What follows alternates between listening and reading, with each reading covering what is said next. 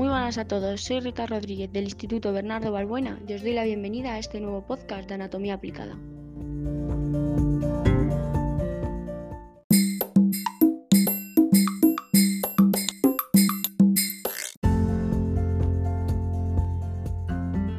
¿Te gustaría saber qué es la anorgasmia, sus síntomas y causas, entre otras cosas? Si es así, te invito a quedarte hasta el final de este podcast.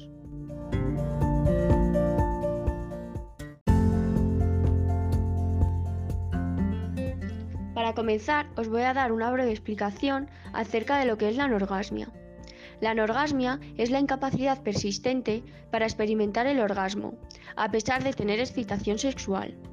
Junto con la falta de deseo, es una de las disfunciones sexuales más comunes en la mujer, aunque también pueden darse en el hombre.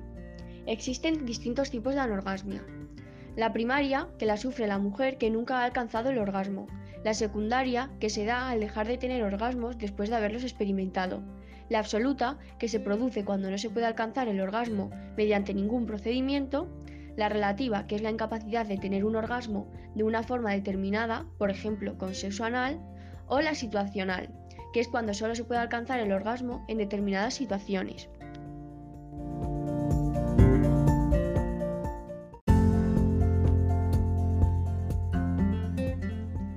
A continuación os voy a hablar sobre el pronóstico de esta enfermedad. Las causas de la anorgasmia pueden ser muy variadas, por lo que es un poco difícil poder establecer un pronóstico específico. Algunas de sus causas pueden tratarse con un terapeuta, otras las atenderán otros especialistas, según la situación de la paciente.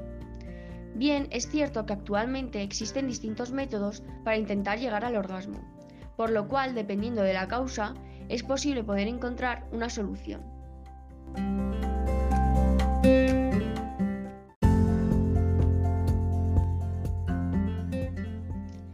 En cuanto a los síntomas de esta enfermedad, la anorgasmia, tal y como su nombre indica, es la incapacidad de alcanzar el clímax. Son varias las causas que pueden desarrollar esta patología, por lo que es importante acudir al especialista si una persona cree que tiene la dificultad para llegar al orgasmo. Los síntomas de esta patología radican en como se ha descrito anteriormente, no poder alcanzar el clímax.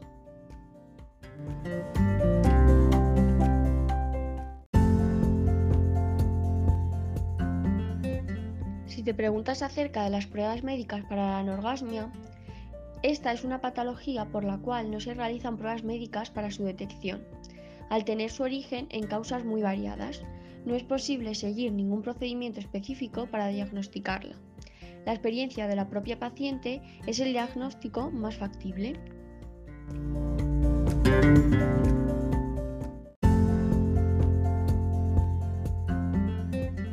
Como hemos citado anteriormente, la causa de esta enfermedad son varias, entre físicas y psicológicas.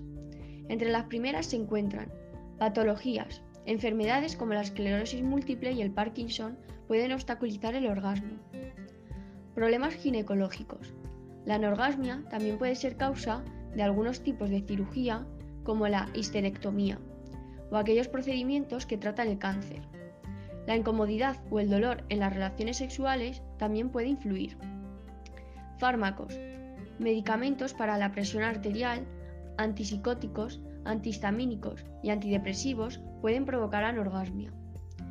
Alcoholismo y tabaquismo. El alcohol puede llegar a ser un problema para alcanzar el clímax al igual que el tabaco, ya que limita el flujo sanguíneo hacia los órganos sexuales. Envejecimiento. La aparición de la menopausia puede tener un efecto sobre la sexualidad a causa de la disminución de los niveles de estrógeno, los sudores y los cambios de humor. Entre las causas psicológicas se pueden encontrar varias.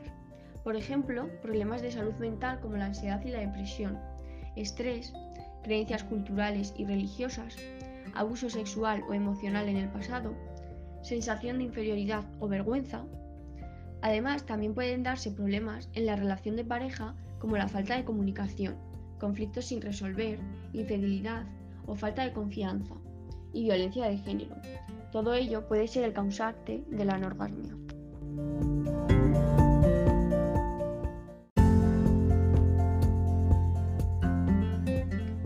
¿Se puede prevenir la anorgasmia?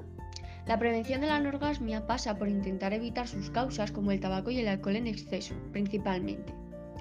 No existe ningún tipo de método específico para intentar prevenirla, aunque es importante acudir al especialista si la incapacidad para alcanzar el clímax resulta un problema. Como he comentado anteriormente, las causas de esta patología son muy variadas, por lo que es difícil establecer un tratamiento en todos los casos. Principalmente se recurre a la terapia, ya que en la mayoría de los casos el origen es psicológico. El tratamiento será distinto en cada caso en particular, por lo que es importante acudir al especialista y que éste decida cuál es la opción más viable.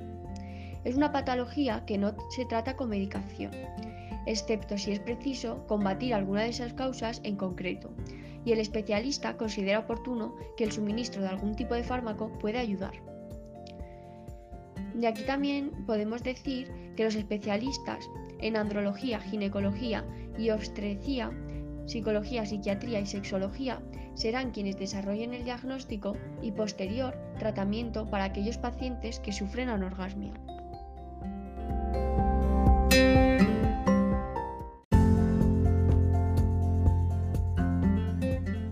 Para concluir, esta es una enfermedad un tanto frecuente en las mujeres, ya que el orgasmo del hombre está muy relacionado a la eyaculación, y aunque se pueden lograr orgasmos sin eyacular, a nuestra sociedad tan coitocentrista se le hace complicado el vivir esta experiencia.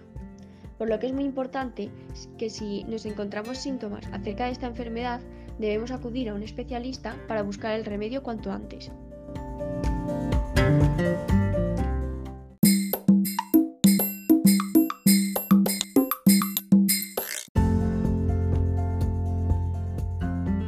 Y hasta aquí el nuevo podcast de hoy. Si os ha gustado y queréis saber más acerca de otros temas de la anatomía, os invito a escuchar los demás podcasts de este canal.